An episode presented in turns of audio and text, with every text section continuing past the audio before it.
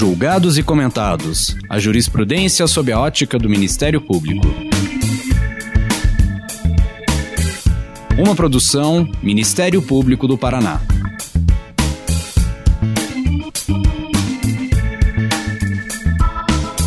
Olá, estamos começando mais um episódio do Julgados e Comentados. Eu sou Eduardo Cambi e hoje abordaremos o tema dos planos de saúde. Para tanto, contamos com a participação do Dr. Denilson Freitas, promotor de justiça do Ministério Público de São Paulo. Nesse episódio, vamos debater a atuação do setor de saúde suplementar no Brasil qual é a extensão da cobertura dos planos de saúde e sua relação com o rol de procedimentos da ANS? Este rol é taxativo ou exemplificativo? Com que frequência essa lista de procedimentos da ANS é atualizada? O sistema de remuneração e a transparência com que esses procedimentos são estabelecidos também serão abordados nesse episódio. Denilson, muito obrigado por aceitar o convite. Seja muito bem-vindo e conte um pouco mais sobre a tua trajetória profissional e acadêmica. Boa tarde, doutor Eduardo. Boa tarde aos colegas do Ministério Público do Paraná e os demais que nos ouvem. Bom, eu sou Denilson, eu estou no Ministério Público de São Paulo desde julho de 1995. É, antes, eu fiz a Faculdade de Direito da Instituição Toledo de Ensino em Bauru, terminei em 94, em 95 ingressei no Ministério Público e fiz minha carreira praticamente na área civil, apenas no começo tive uma atuação mais na área criminal e fiz minha carreira praticamente na área civil. Em 2018 eu fiz, eh, passei a fazer parte da assessoria do Procurador-Geral de Justiça do Ministério Público Paulista e desde então coordeno a área né, do Centro de Apoio Operacional, né, que cuida das relações de consumo e também da área civil em geral. Atualmente estou na pós-graduação na PUC aqui de São Paulo, no Núcleo de Direitos Humanos, com um projeto de pesquisa com foco nas relações de consumo. Denilson, vamos começar explicando aos nossos ouvintes como é que funciona o rol de procedimentos e de eventos da Agência Nacional de Saúde, colocar as normativas vigentes, tal como a Resolução 465 de 2021, que versa sobre temas como a cobertura dos planos de saúde e o rol de procedimentos da ANS. Pois então, a Constituição Federal, ela atribuiu à saúde né, um, status de, um status de direito fundamental. É, o direito à saúde ele, ele integra o perfil de cada pessoa e está diretamente relacionado com a proteção da vida, da integridade física, da dignidade humana. O direito à saúde ele está entre os direitos sociais lá do artigo 6 da Constituição, né, que está dentro do capítulo da, da, da, dos direitos e garantias fundamentais. Então, ele é um direito social fundamental. Essa saúde do artigo 6 é a saúde do sistema público, mas também é a saúde suplementar, né? aquela prestada por empresas privadas, conforme previsto lá no artigo 199 da Constituição Federal. Em razão dessa importância do setor de saúde suplementar, foi criada a Agência Nacional de, Saúde Suplementar, né? a ANS, que ela tem por finalidade regulamentar esse mercado, regulamentar a contratação entre o consumidor e as operadoras de planos de saúde.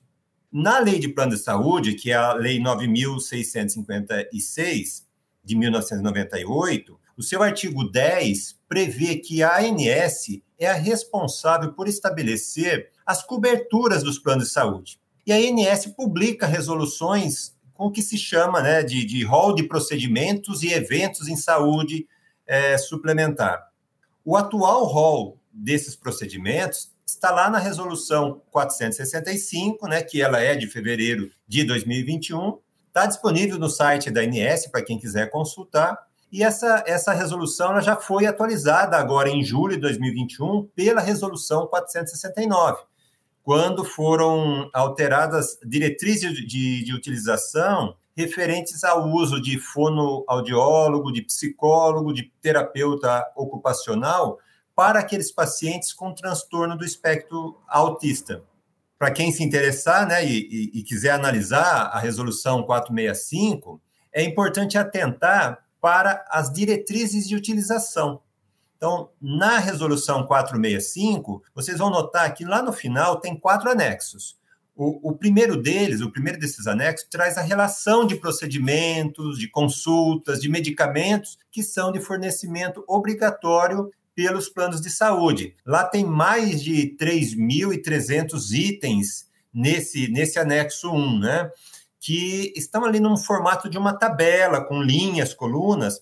É, observe nas colunas à direita que alguns procedimentos, eles são para segmentos ambulatoriais, outros são para segmentos hospitalares. E também observe se existe uma diretriz de utilização, que a gente que está lá vai estar abreviado como DUT, diretriz de utilização para aquele procedimento. Se existir, vejam o número da DUT e abram o arquivo que está no anexo 2. Nesse anexo 2 estão, então, essas diretrizes de utilização, que são regras para a liberação de determinados procedimentos de algumas doenças. Então, está lá que o uso da, por exemplo, o uso da toxina botulínica, né, o Botox, para o tratamento da distonia focal, são aqueles é, movimentos involuntários de algumas doenças, né, essa distonia focal. Então, pois bem, é, para usar esse procedimento, né, para usar a, a, toxina botulínica, tem que ter um dos sintomas que está lá no, numa relação do grupo 1, a distonia laríngea,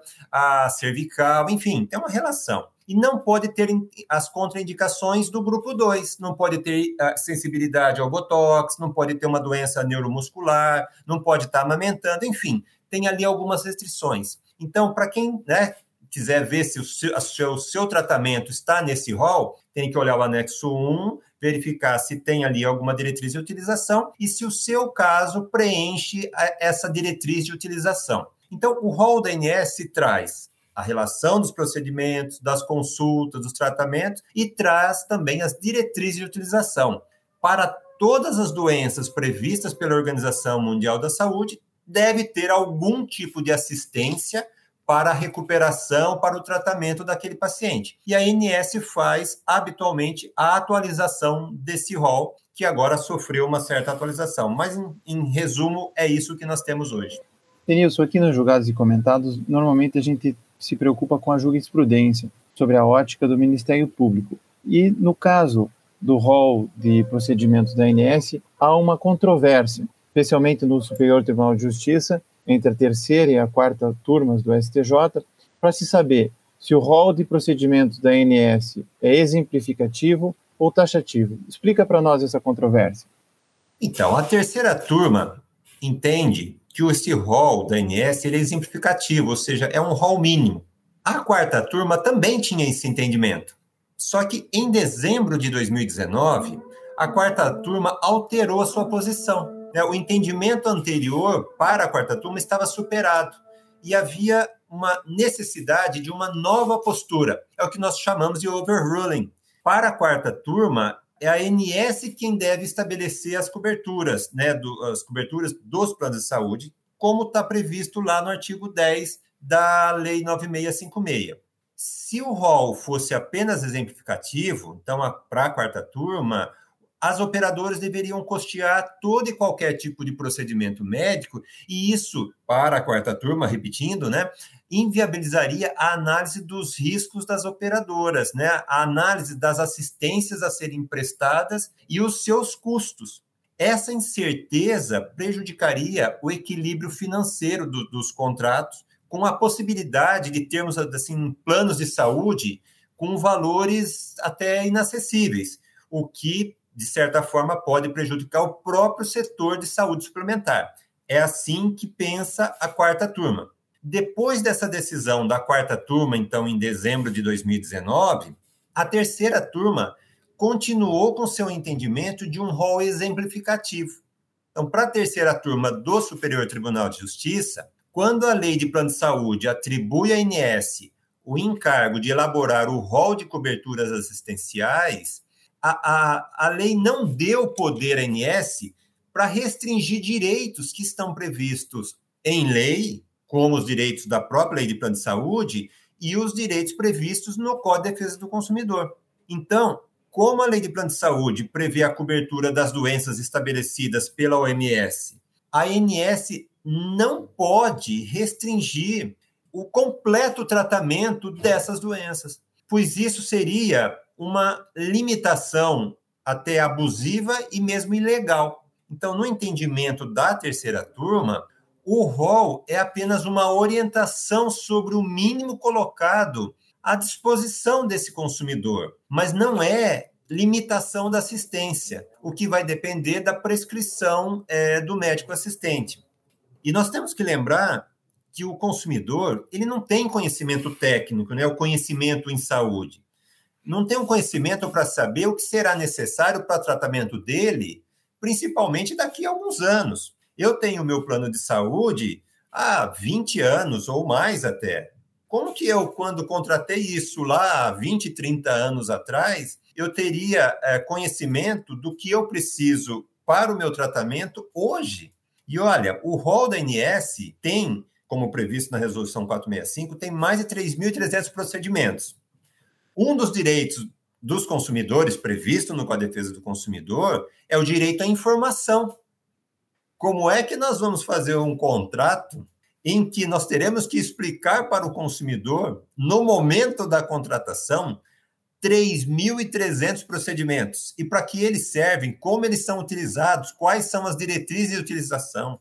Enfim, o consumidor, quando ele contrata um plano de saúde, ele quer ter o completo atendimento para qualquer doença que venha a ter. Né? Então, esse é o entendimento da terceira turma. Em razão da divergência entre a terceira e a quarta turmas do STJ, ah, foram interpostos embargos que estão na segunda sessão. A segunda sessão do STJ reúne a terceira e a quarta turmas.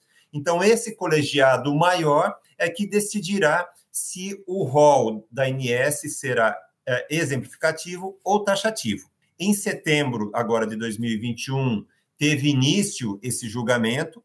O relator, o ministro Salomão, apresentou o seu voto, que foi pela taxatividade, mas ele, de uma certa forma, colocou-lhe uma taxatividade é, mitigada, né? É, é, ele disse que o rol é taxativo, mas em algumas situações poderá haver a, a imposição de fornecimento às operadoras, mesmo de procedimentos não previstos no rol. E o ministro apontou ali como exceções as terapias que são reconhecidas pelo Conselho Federal de Medicina, aquelas terapias com eficiência comprovada, medicamentos para tratamento do câncer, que a todo momento nós temos novas tecnologias, e também aquelas prescrições off-label, né? aquelas que são de medicamentos que não tenham a, a, indicação prevista em bula para determinada doença, mas que pode ser aplicada de acordo com a prescrição do médico. Durante o julgamento, a, a ministra Nancy Andrighi pediu vista, então esse julgamento foi interrompido. Nós estamos aguardando, né, é, para ver qual será então a, a, posição. Eu, particularmente, acredito que venha aí uma posição intermediária, que ela não impeça uh, o acesso a outros procedimentos não previstos no rol, mas, sinceramente, eu acho que se isso acontecer, né, a judicialização do segmento de saúde, que já é alta, ela continuará aumentando, pois uma posição é, de uma taxatividade mitigada talvez não resolva o problema. Tomara que eu esteja errado nessa minha é, previsão.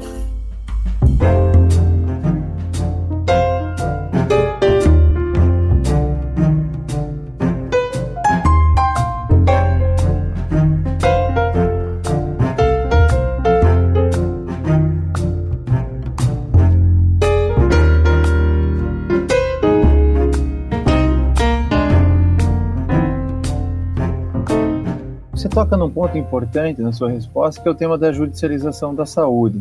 E muitos dos temas que são levados ao Poder Judiciário dizem respeito a procedimentos que não estão lá no é, rol da ANS. Então, eu gostaria que você explicasse um pouco qual foi o último processo de atualização da ANS, né? Ao que me parece aqui a resolução ANS 470. Se demora muito para a ANS fazer esses ajustes E como é que funciona então esses, esse processo, esses prazos de atualização dos procedimentos pela Agência Nacional de Saúde? O atual rol de procedimentos, né, ele está então previsto na resolução 465, que é de 2021. Esse rol que está no 465, ele foi feito no sistema, vamos chamar assim, de um sistema anterior, né? Que era um sistema que era atualizado a cada dois anos. Então, a cada dois anos, abria-se uma janela, um período para apresentação de propostas de atualização, né? Apresentação de propostas de novas tecnologias para tratamentos da, das doenças. E aí, depois desse período, dessa, depois dessa janela, né, apresentadas as propostas, a ANS analisava todas essas propostas em bloco. Elas caminhavam juntas. Né? É, então, era um rol atualizado a cada dois anos ou até mais. Esse, esse modelo teve como resultado a Resolução 465. Após a Resolução 465, nós tivemos uma resolução que foi resolução da ANS, que foi a Resolução 470. E ela alterou o procedimento, né, o processo de atualização desse rol. De acordo, então, com a Resolução 470, Uh, a principal mudança dela é que não, é, não há mais a necessidade de se aguardar essa janela a cada dois anos. O, a submissão de novas propostas ela é contínua. A qualquer momento, qualquer pessoa pode apresentar à ANS uma proposta de atualização, de alteração do rol de procedimentos.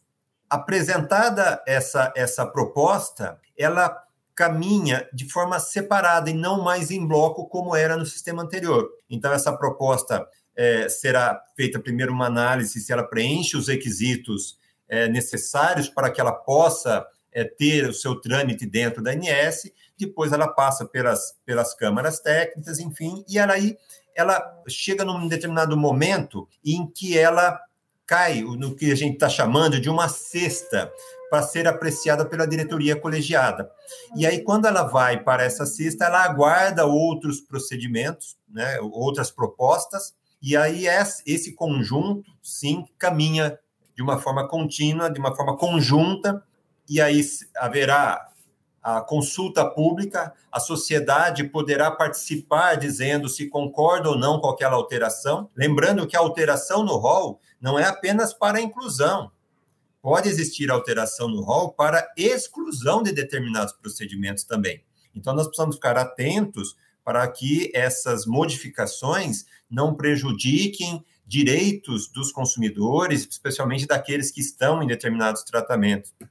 E aí esse, esse, esse é, é, é, feita a consulta pública, é feita depois a compilação dessa do resultado dessa audiência pública, há uma análise técnica dessas contribuições e aí haverá uma decisão da diretoria colegiada da INS a respeito da inclusão ou não, da alteração ou não do, do rol de procedimentos. É, uma vez é, acatada essa é, proposta, né, uma vez é, a, a diretoria colegiada tendo acolhido aquela proposta que foi apresentada para alteração do rol, esse novo procedimento entrará em vigor a partir de janeiro e julho de cada ano. Então, a prova espera-se próximo janeiro ou o próximo julho, e a partir de então pode ser aplicado aquele procedimento. Aí vai certamente vai surgir uma situação que já, hoje já existe, mas que certamente com esse novo rol é, também poderá existir. Imaginem que o paciente está lá em dezembro de um determinado ano com uma doença grave e que ele precise de um determinado tratamento. E esse tratamento já foi aprovado pela diretoria colegiada da INS, mas que entrará em vigor somente em janeiro. O que, que nós vamos fazer com esse paciente? Ele vai ter que pedir para que é, os médicos, de alguma forma, ali prorroguem o seu, a sua vida até janeiro, para que a partir de janeiro ele tenha direito àquele procedimento. Enfim, nós teremos aí algumas situações que precisarão ser contornadas, porque, embora esse novo procedimento ele seja um procedimento mais eficiente do que o anterior, ele tem ainda alguns ajustes que precisam ser feitos para que os direitos dos consumidores sejam resguardados e, ao mesmo tempo, que as operadoras também possam, de alguma forma, aí, ter uma segurança é, ou ter uma, alguns critérios para análise dos riscos, para análise das assistências é, que elas devem suportar. Enfim, o novo procedimento é bom, mas nós precisamos aí fazer alguns ajustes para as necessárias adequações. Nilson, um fato novo que aconteceu em 2021 foi a edição da medida provisória 1067. Em que medida essa, esse ato normativo interfere no rol da Agência Nacional de Saúde? Nós tivemos né, a publicação da medida provisória 1067 e uma, talvez assim, a principal mudança é, dela é que o, o prazo para a aprovação ou para a apreciação da INS a respeito de um novo procedimento, de uma nova tecnologia, o prazo será de, seis, de 180 dias, 120 dias prorrogável por mais 60 dias, então, ao todo, 180 dias. Se esse procedimento, se esse tratamento ele não for apreciado pela INS dentro desse prazo de 180 dias, ele entra automaticamente para o rol da INS. E as operadoras estão obrigadas a custeá-los, mesmo que não exista a apreciação pela INS. Aí depois continua o trâmite dentro da INS, e se ele for, se a INS acolher aquele procedimento, se ela entender que ele deva entrar para o seu rol, continua-se normalmente, né? A pessoa que tem o tratamento continua normalmente, aqueles que precisarem vão se beneficiar. Se a ANS entender que não é caso de inclusão, aquele procedimento então não figurará no rol e aí as pessoas não terão direito a, a, a, a serem atendidas ou serem beneficiadas com aquele procedimento.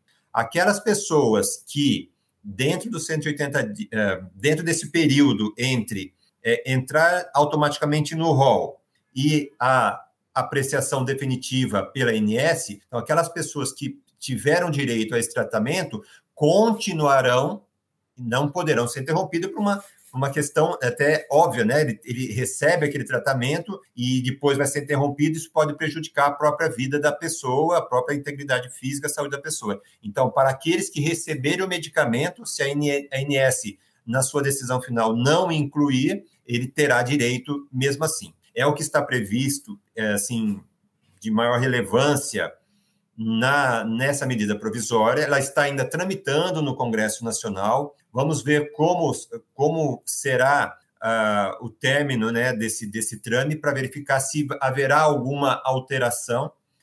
E uma outra coisa que foi colocada nessa medida provisória foi a criação de uma comissão de atualização é, do rol de, de, procedimentos. E essa comissão ela será ainda regulamentada em ato próprio, mas a medida provisória já diz que pelo menos deverá existir é, representante do Conselho Federal de Medicina, de Farmácia e de Enfermagem. Então, é ainda um, um, uma comissão que vai ser ainda regulamentada e poderá contribuir na apreciação é, dos procedimentos das tecnologias serem incorporados ao rol da ANS. Hoje, a ANS conta com diretorias técnicas que fazem essa análise é, dos procedimentos que devam ser é, é incluídos ou não no rol de procedimentos.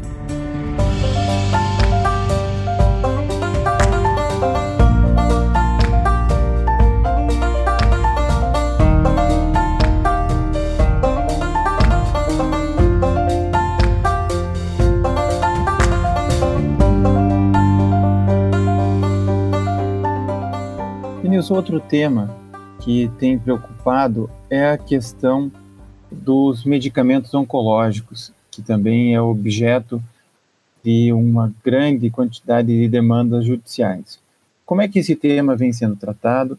Esse tema estava colocado no projeto de lei 6.330 de 2019 e que foi objeto de veto pelo presidente da República. Explica um pouco esse tema envolvendo os medicamentos oncológicos e os marcos jurídicos que envolvem a matéria.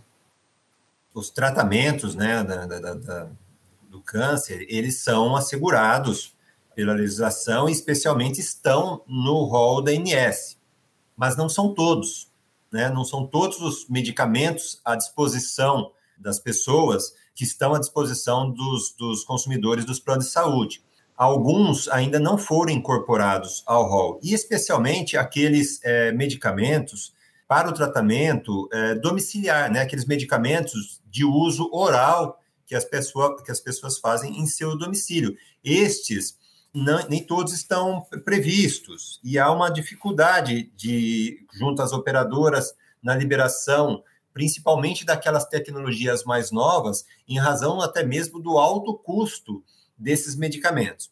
Pois bem, é, houve o trâmite no, no Congresso Nacional do projeto de lei 6330, né, de 2019, e nesse projeto de lei, os nossos é, parlamentares entenderam que os consumidores de planos de saúde teriam direito ao tratamento com antineoplásicos domiciliares de uso oral. Então, o tratamento do câncer poderia ser feito, né, desde com prescrição médica, com uso de medicamentos domiciliares, né, de medicamentos de uso oral, desde que exista prescrição médica. E nesse projeto de lei havia previsão que todo medicamento registrado na Anvisa deveria ser disponibilizado aos, aos consumidores de planos de saúde. E mais, que esses medicamentos deveriam ser fornecidos no prazo de 48 horas contados da prescrição médica.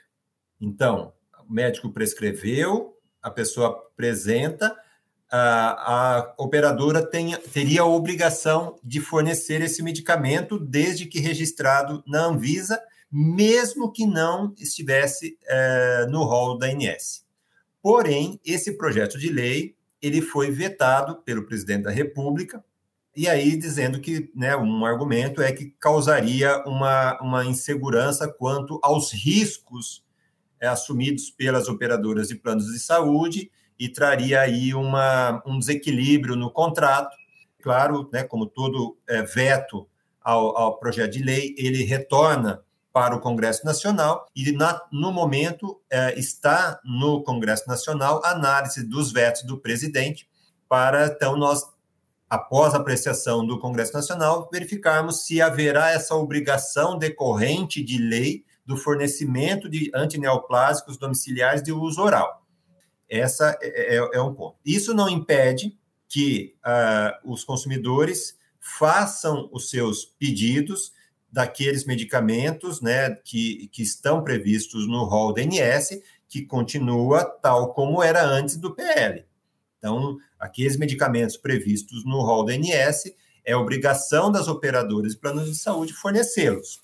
Aqueles não previstos no rol, é possível fazer também a solicitação à, operadora de plano de saúde, e aí nós vamos cair naquela divergência que nós já é, falamos entre a terceira e a quarta turma, se o rol é exemplificativo, se o rol é taxativo, e havendo a, a negativa por parte da operadora de plano de saúde, o consumidor pode pleitear em juízo o acesso àquele tratamento, e aí nós dependeremos da apreciação do judiciário para saber se vai ser é, deferido ou não aquele, aquele procedimento. Em suma, é isso, é essa situação. Estamos então aguardando a posição do Congresso Nacional a respeito do veto presidencial.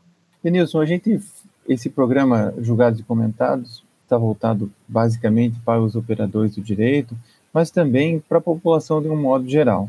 Então, eu acho que é importante nós esclarecermos ao consumidor como que funciona esse setor de saúde suplementar no Brasil, quais são as suas principais dificuldades, se é um sistema transparente e como esse sistema é remunerado. É, eu, vou, eu vou aproveitar sua pergunta e vou continuar falando do rol da ANS, que talvez uma coisa leve a outra porque muito, muito se fala sobre o rol como o culpado pelo, pelos elevados valores dos planos de saúde. Né? Só que nós temos que, que, que lembrar que tem estudo apontando que 53% do custo hospitalar é desperdício da saúde suplementar. Ou seja, a, o, o mau emprego daquele recurso financeiro que é que acaba não sendo aplicado da forma mais adequada. E é uma discussão sobre até mesmo os modelos de remuneração baseados em valor. O, o pagamento é, feito pela operadora aos seus prestadores de serviço.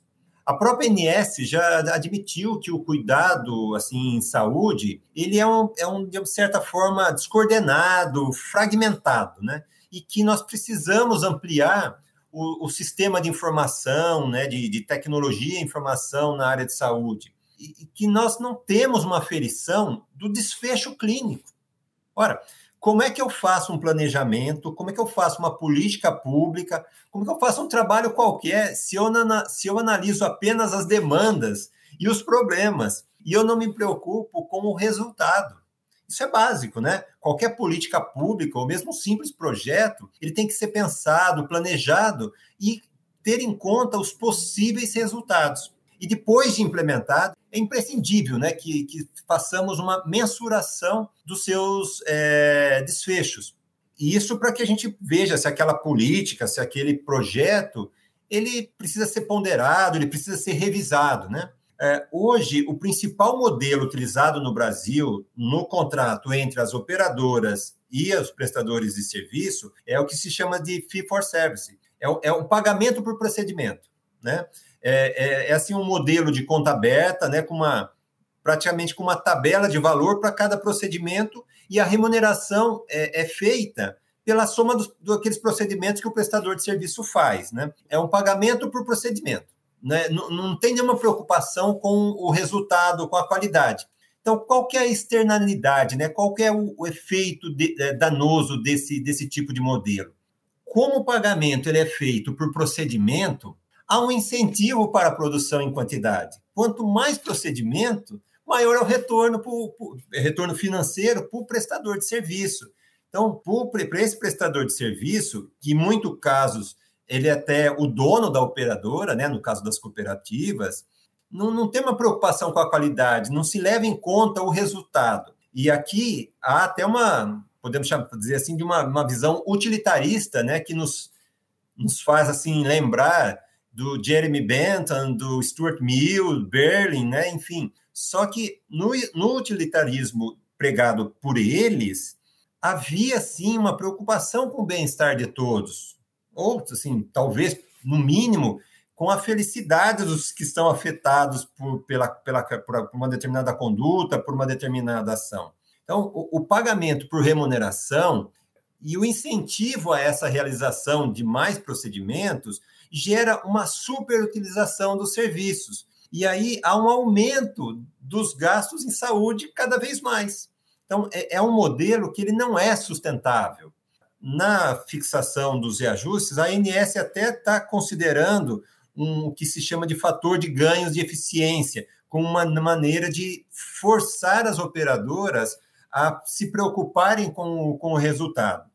Mas não é o, né, a eficiência não é o principal é, foco quando se fala em reajuste. E para piorar, não há uma preocupação com a atenção primária. Né? Os vários procedimentos que são realizados, eles não representam qualidade, né? porque eles não consideram o resultado. E aí o que acontece? o usuário não é tratado de uma forma adequada, ele, não há um desfecho satisfatório. E aí o que acontece? Ele retorna ao sistema, ele volta a usar o plano de saúde. E algumas operadoras já tá, estão se movimentando, né? E a INS está também preocupada com essa, com essa questão, e, e, e de fato é um, um ponto que preocupa.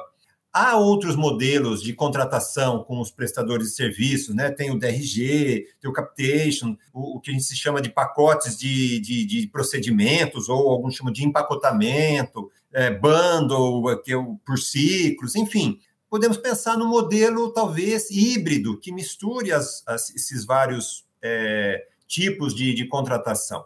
Agora, não pode colocar a culpa no consumidor ou não pode colocar a culpa no rol de procedimentos da ANS. É, é, é preciso encontrar mecanismos que permitam reduzir o, o, desperdício, né? que eles proporcionem uma melhor utilização dos, dos recursos é, com uma maior eficiência e que os serviços e os procedimentos atendam aos interesses dos contratantes, né? tanto aos consumidores que querem uma saúde de qualidade, quanto às operadoras que querem ter um menor custo, e, e, e é lógico que assim façam, porque também representa uma menor é, mensalidade para o consumidor, e que exista um equilíbrio dentro do setor de, de saúde suplementar.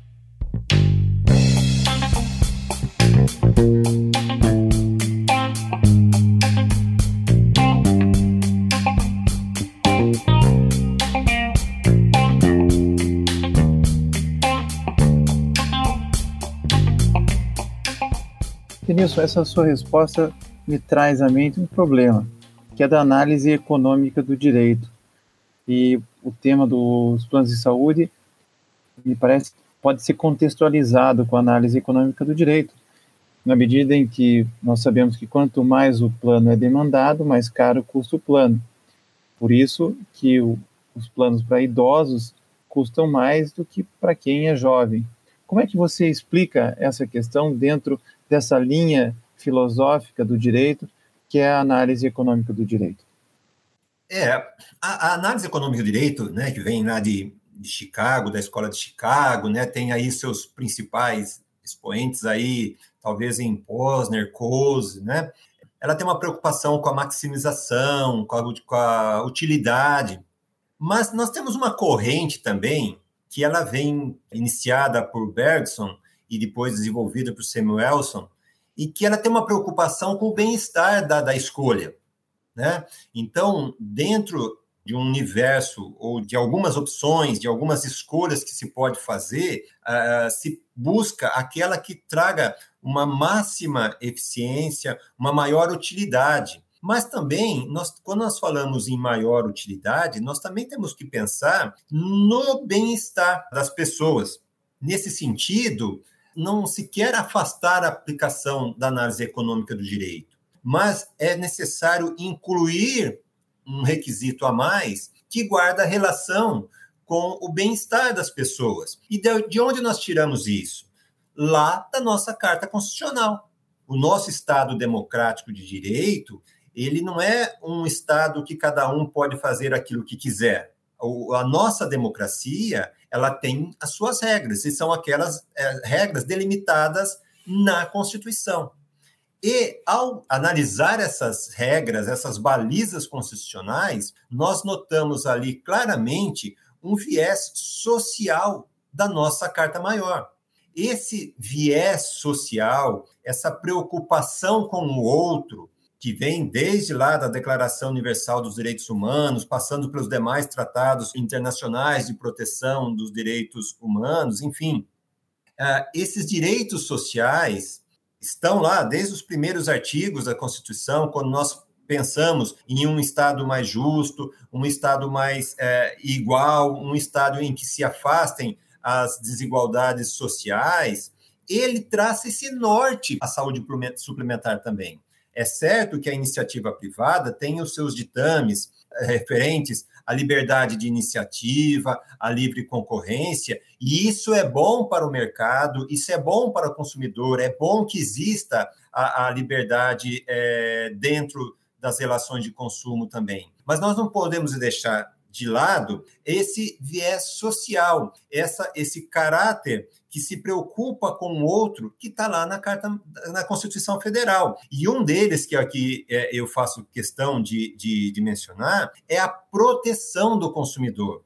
Lá no artigo 5 inciso 32, também direito fundamental, é a, a obrigação do Estado em realizar em promover essa expressão né, da Constituição, em promover a defesa do consumidor.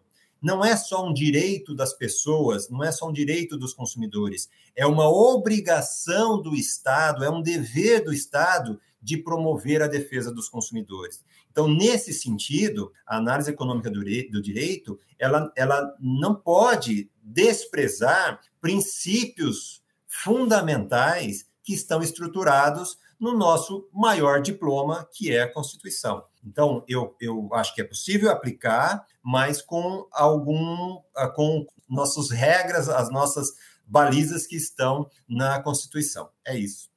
Denilson, para finalizar, Nós estamos já há quase dois anos numa grave crise sanitária, na pandemia do Covid-19, com questões sociais, questões políticas, questões econômicas que também afetam o direito.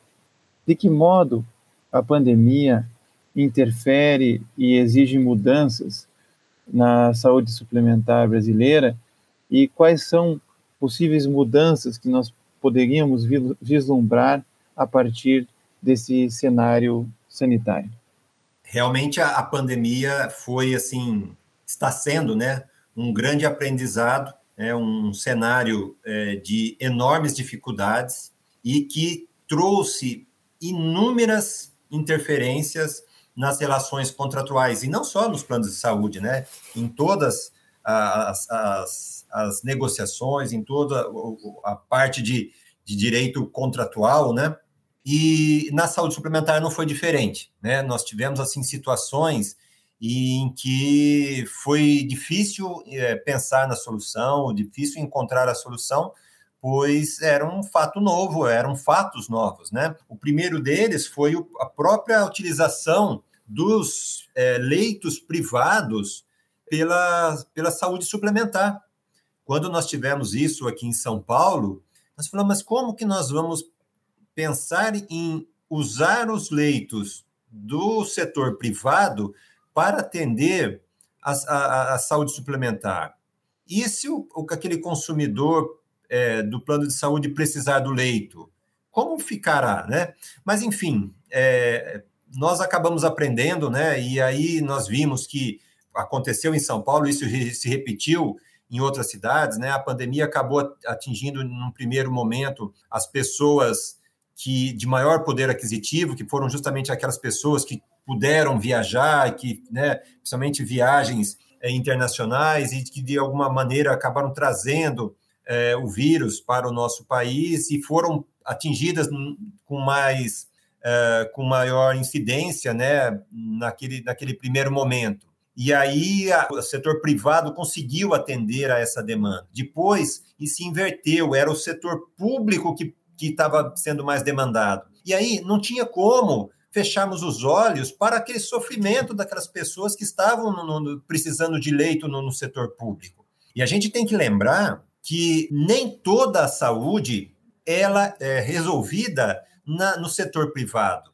A nossa a nossa saúde suplementar, ela de alguma forma ela complementa a saúde pública, mas ela não pode ser vista de forma isolada. Muitos é, é, tratamentos, trans, olha só, os transplantes que, que são feitos, alguns dos transplantes são, somente são feitos na, na, na área pública, né, no setor público a própria vacinação é feita apenas no, no setor público. Como é que nós vamos é, falar que não é possível ter uma, um, um, auxílio da área privada para uh, ah, nesse momento, naquele, naquele momento em que tanto precisava o setor público? E aí nós acabamos até fazendo uma nota dentro do Ministério Público concordando com essa utilização. Claro que primeiro usava o setor público, depois haveria um chamamento das entidades privadas que estavam dispostas a contribuir, e isso parece que foi assim satisfatório para o atendimento naquele momento mais difícil.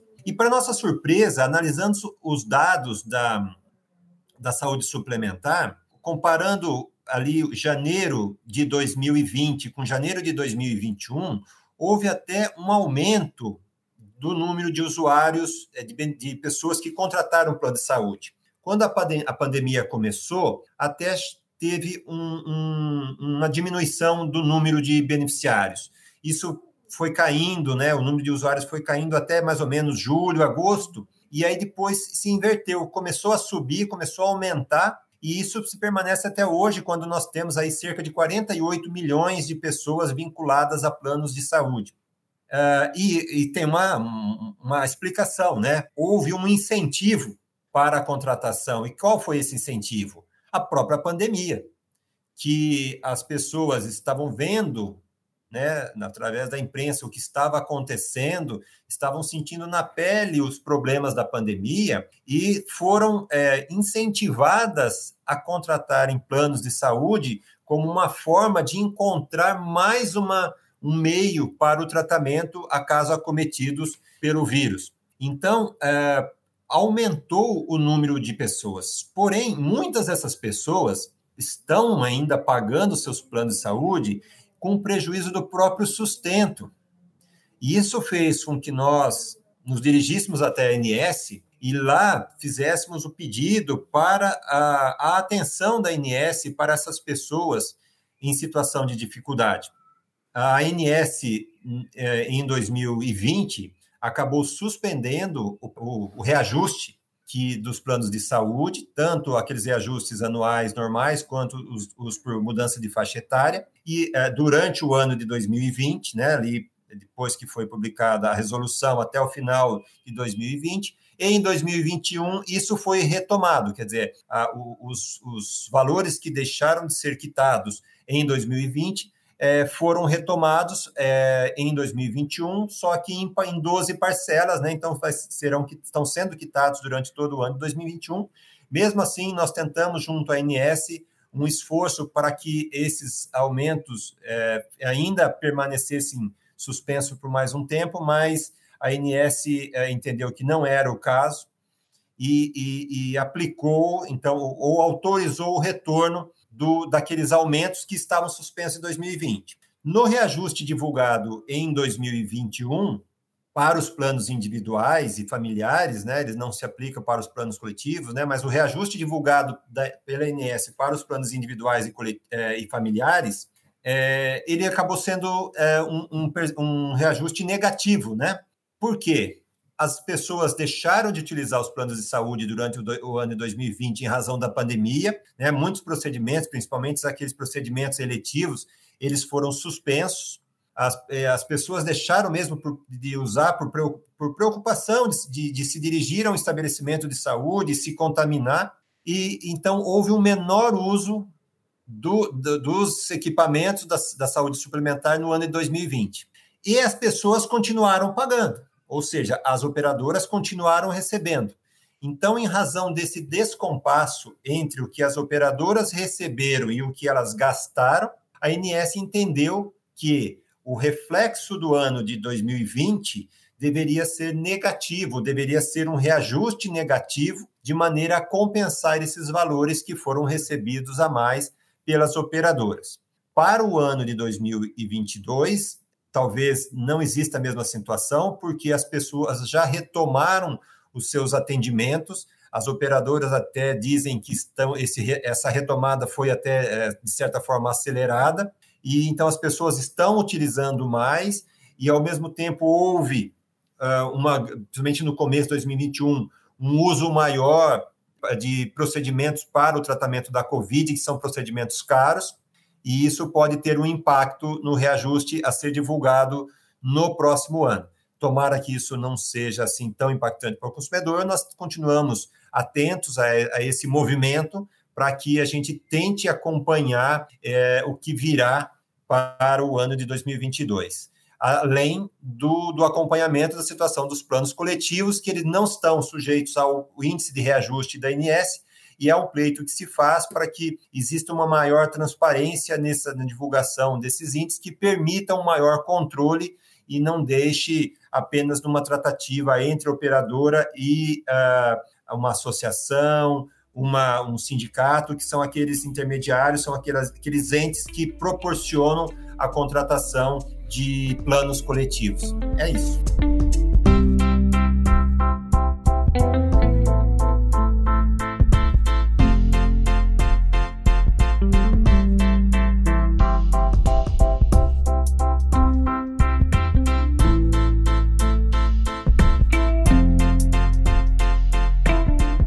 Denilson, muito obrigado por estar conosco, por compartilhar os seus conhecimentos e parabéns pela defesa dos direitos do consumidor aí no Ministério Público Paulista. Obrigado. É sempre um prazer estar com os amigos tão queridos. Um grande abraço. Não se esqueça de curtir ou se inscrever em nossas redes sociais e assinar nosso podcast no aplicativo de sua preferência. Você também pode participar da elaboração dos julgados e comentados. Para sugerir um tema, encaminhar dúvidas ou comentários, envie para a gente no e-mail julgados e comentados mppr.mp.br ou pelas nossas redes sociais. Muito obrigado e até a próxima! Uma produção Ministério Público do Paraná.